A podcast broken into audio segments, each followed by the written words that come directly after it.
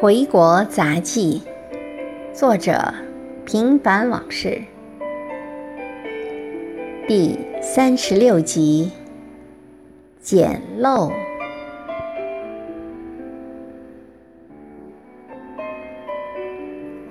很久没有这种经历了，不对，是从来没有过的。明天才过中秋。今天满街的人却几乎都拎着礼品，个个行色匆匆。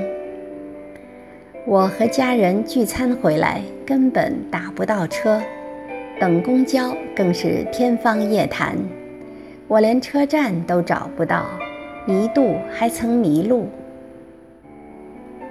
此刻，就算我后悔没有及时去考驾驶执照，而让新车放在车库中当摆设。也只是徒增烦恼而已。天渐渐暗下来，我反倒没有开始时的焦虑和烦恼，索性一个人在大街上漫无目的的游荡起来。当我路过一家私人书店时，便饶有兴趣地进去看了看。屋子不大。里面陈设的多数是中小学教科书和一些科普读物，仅有为数不多的其他书籍。我一边挑选，一边和小老板闲聊。最后，我用十六元人民币买下《唐宋诗鉴赏词典》和《红楼梦》两本精装书。而其原标价都在三十多元以上。交钱时，我看到小老板眼中的无奈和悲哀。图书现在真不如市场上的白菜值钱，几乎都是有行无市。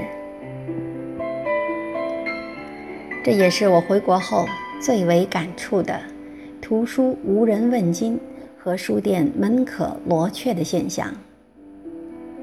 信息社会，信息大爆炸，人们打发无聊的方法多不胜数，却鲜有人再想起纸质的东西了。如今，谁还否认图书和印刷行业应该算是夕阳产业？谁就是白痴。回到家，我捧着两本书。翻来翻去，简直爱不释手。光是每一页的手绘插图就让人赏心悦目。总之，我像淘到宝贝似的开心，这比吃块月饼来的实在啊！不以物喜，我这辈子是做不到了，哈哈。留着，不一定现在看，但即便束之高阁。总还是满足了过去的愿望，或许将来。